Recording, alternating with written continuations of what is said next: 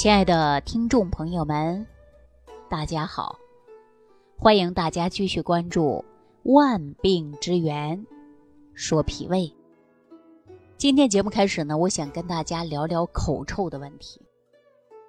大家对于口臭啊，可能都了解，比如说，身边可能会有那么一个两个人呐，总是口气比较重。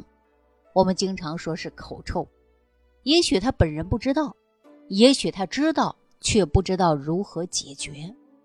我们往往遇到口臭的人呐，就可能会讲：“哎，这个人怎么不刷刷牙呢？口气这么重。”但是大家知道吗？这个口臭啊，单一的是不刷牙有关吗？我告诉大家啊，如果你发现自己有口臭的现象啊，你还真的不能忽略了，因为口臭啊，往往呢出现一些慢性病症，其中呢有的是口腔疾病。另外呢，有一些人呐，这个脾胃不好，也容易出现呢，就是口臭的问题。但是我们出现口臭啊，首先第一要素考虑的就是口腔。口腔当中，我们说看看你的牙齿，牙齿上。有没有问题？比如说有蛀牙的，还有呢牙龈发炎的，还有呢口腔黏膜出现了问题，也会引起口臭。说到口腔护理啊，其实我发现很多人护理的还真的不到位。为什么这么讲呢？为大家说一个简单的事儿啊，我们自从戴上口罩之后啊，就会不定期的去做核酸。那在做核酸的过程中啊。我发现了一个让我很不理解的事儿，比如说，每天早上大约在五点左右，医务工作人员呢就会到岗啊，给居民做核酸。你看那五点左右啊，大部分人还没睡醒呢，就被小区的喇叭给吵醒了，下楼做核酸。你看有的人穿的睡衣的、拖鞋的啊，什么样的形象都有。可是你。当给他采集核酸的时候，他张开嘴巴，口腔的粘液咱不说，舌质不说，我们还看一下他昨天晚上吃的食物的残渣，还在口腔当中有余留，在牙齿缝当中啊还有存留。那往往呢，我看到这样的情况啊，我都会用心在想，他的口腔护理肯定是不到位。这样的人呢？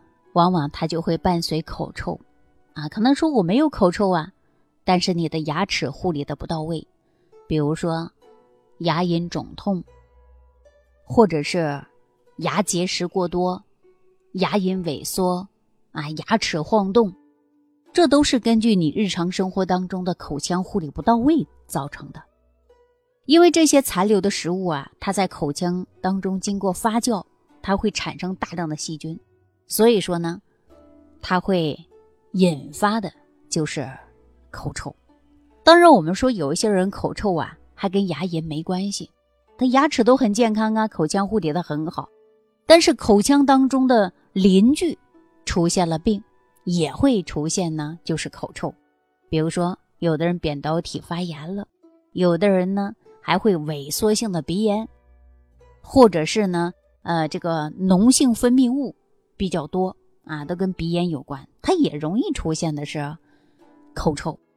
那么在临床上啊，还经常会发现，如果说慢性的胃炎或者是消化性的溃疡，也会出现呢口腔有这种酸臭味儿。而且呀，大家呢一定要注意，出现了这种味儿的话呢，你要查一查，看看具体是哪一些问题。其实糖尿病的人呢，到了严重时期呢。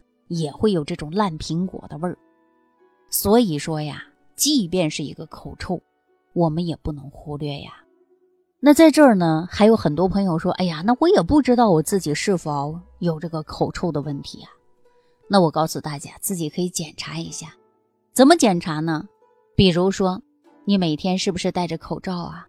你口罩戴上两个小时之后，你拿下来，你走了一圈，你再闻闻你的口罩，看你的口罩上的气味怎么样。